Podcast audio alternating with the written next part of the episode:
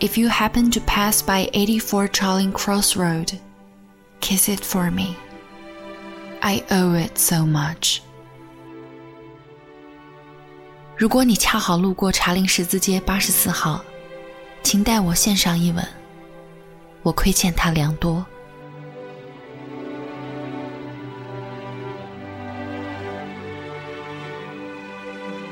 对于全世界书迷来说，茶令十字街永远有不可替代的地标意义，因为那里曾经书店林立，也因为茶令十字街八十四号曾发生过一个因书结缘的美丽故事，在一位美国女作家和一位英国书店老板之间。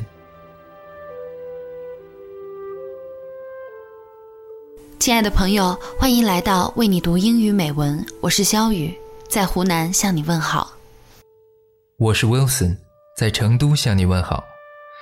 今天我和肖雨一起为你讲述这个备受全世界爱书人推崇的故事。《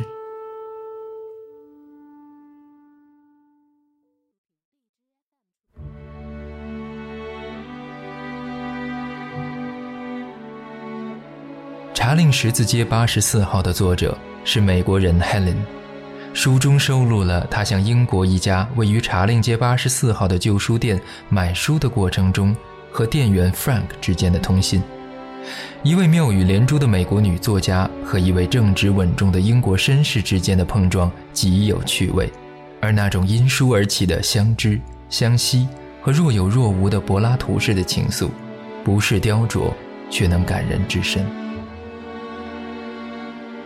然而，因为经济原因。直到弗兰克去世，Helen 都没能去英国和他见上一面。等他终于到达心中的那块圣地时，书店却因为经营不善而面临着拍卖。结局是遗憾的，淡淡的愁绪连绵不绝。接下来，我为你读一封 Helen 写给 Frank 的信。我为你读一封 Frank 回复 Helen 的信。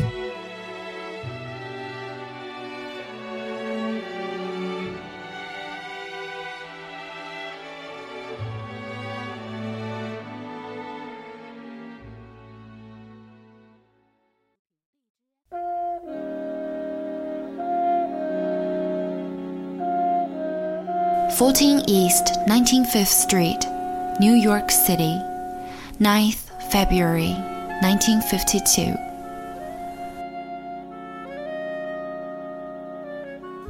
Sloth, I could rot over here before you'd send me anything to read.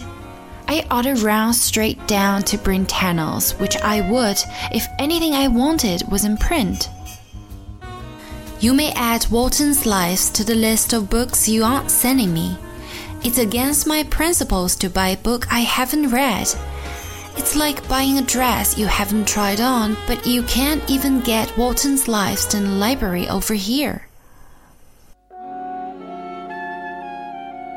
They have it down at the 42nd Street branch, but not to take home.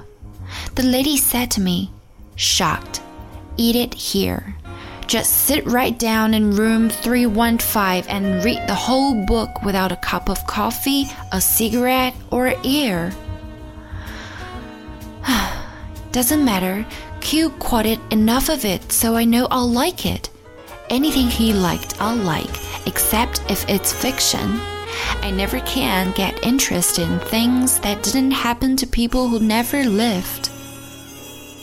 What do you do with yourself all day? Sit in the back of the store and read? Why don't you try selling a book to somebody? Miss Hanff, to you. I'm Helen, only to my friends. P.S. Tell the girls and Nora if all goes well, they're getting nylons for Lent.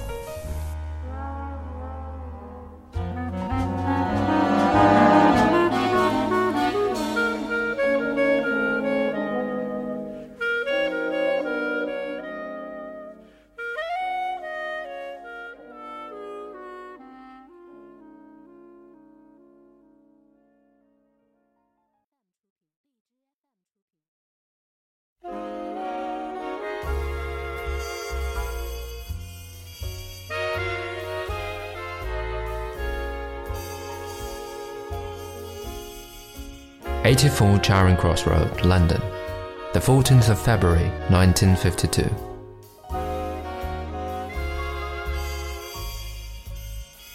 Dear Helen, I quite agree it is time we drop the miss when writing to you. I am not really so standoffish as you may have been led to believe, but as copies of letters I have written to you go into the office files, the formal address seemed more appropriate. But as this letter has nothing to do with books, there will be no copy. We are quite at a loss to know how you managed the islands, which appeared this noon as if by magic. All I can tell you is that when I came back from lunch, they were on my desk with a note reading from Helen Hanff. No one seems to know how or when they arrived. The girls are very thrilled, and I believe they are planning to write to you themselves.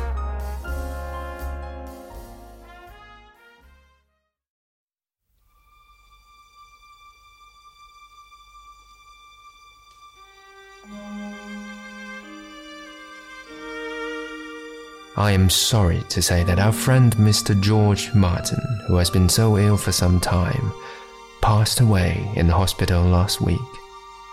He was with the firm a great number of years, so with that loss and the king dying so suddenly as well, we're rather a mournful crowd at the moment. I don't see how we can ever repay you for your many kind gifts.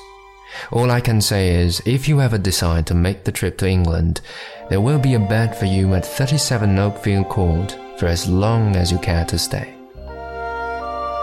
With best wishes from us all, Frank Doel.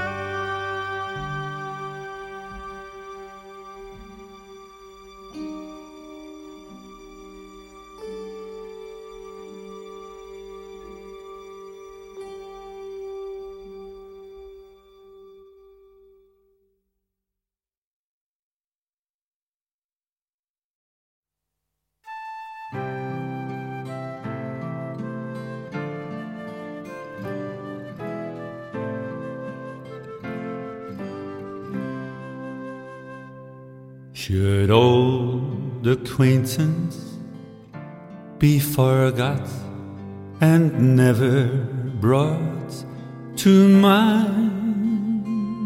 Should old acquaintance be forgot and days of old lang syne?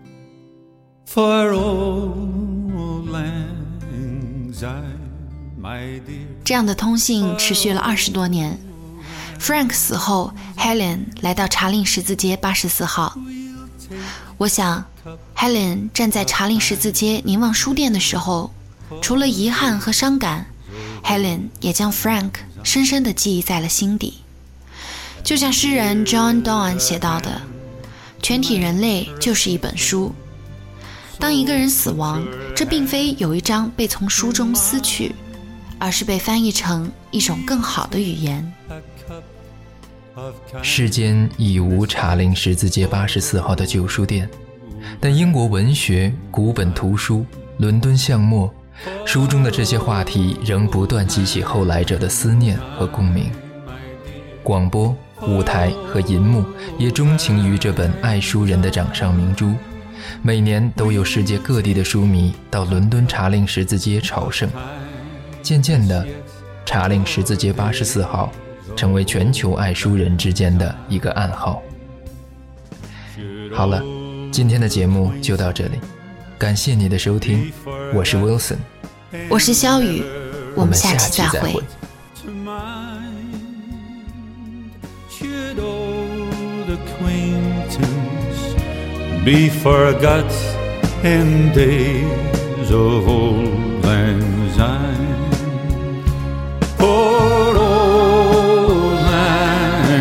My dear, for old lang syne. We'll take a cup of kind.